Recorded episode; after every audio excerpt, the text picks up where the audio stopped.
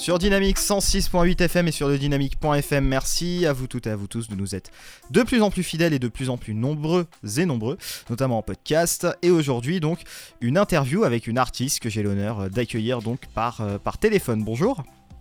Bonjour. Ben, je vous laisse vous présenter et nous présenter un petit peu ce que vous faites. Donc, je m'appelle euh, Ina Carian, je, suis euh, chanteuse, auteur-compositeur. Et euh, là, je viens de sortir un, single de titres. Donc, en, prévision de sortir par la suite un album complet. Et déjà pour donner une première couleur musicale de mon univers, qui est de la chanson mélangée avec des influences rock et musique du monde. Comment vous en êtes venu euh, à la chanson? Qu'est-ce qui vous a donné envie de faire de la chanson? Et c'est depuis quand que vous en faites? J'ai toujours chanté euh, en m'accompagnant à la guitare pour le fun, pour le plaisir et surtout euh, au départ je chantais plutôt des titres en anglais. Et puis après, bah, c'est devenu une passion. J'ai commencé à composer et mes goûts musicaux ils sont, ils ont évolué du rock à à la musique euh, jazz, africaine, euh, latino. Et, et en fait, euh, tout ça, ça m'a bien influencé et j'essaie de mélanger tout ça, toutes ces influences dans mes titres. Et c'est peut-être aussi ces influences-là qu'on retrouve dans votre album de titres qui vient de sortir? Bah déjà là, oui. Là, sur le titre La Grande Vie, je dirais que c'est de la chanson avec des influences bossa et rock.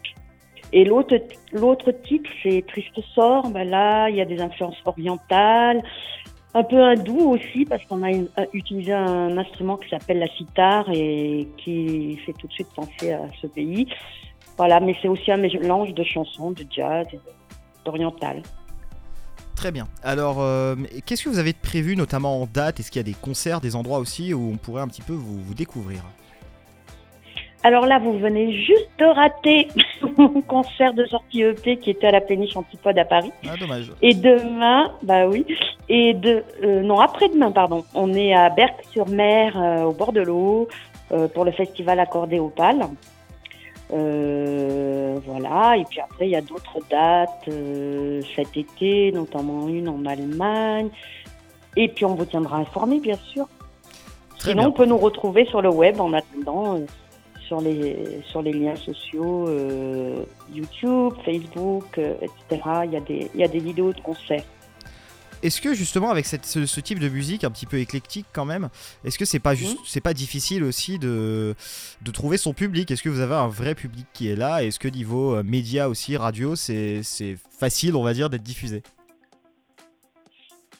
Bah écoutez, là, je suis agréablement surprise parce que ça fait à peine un mois que j'ai sorti euh, cette EP et il y a déjà 50 radios qui nous ont fait l'honneur de nous diffuser. Donc, euh, je suis contente. Je pensais pas. C'est la première fois que je pense en radio et je vois que c'est quand même bien accueilli. On a même eu des radios anglaises, euh, belges, allemandes et hollandaises, je crois.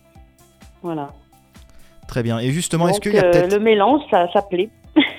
Tant mieux alors. Mais est-ce qu'il y a peut-être une différence aussi de, de public? Je ne sais pas si vous avez encore fait des concerts déjà à l'étranger, en Allemagne, tout ça. Est-ce qu'il n'y a peut-être pas aussi une différence de public entre les pays et des spécificités locales, on va dire?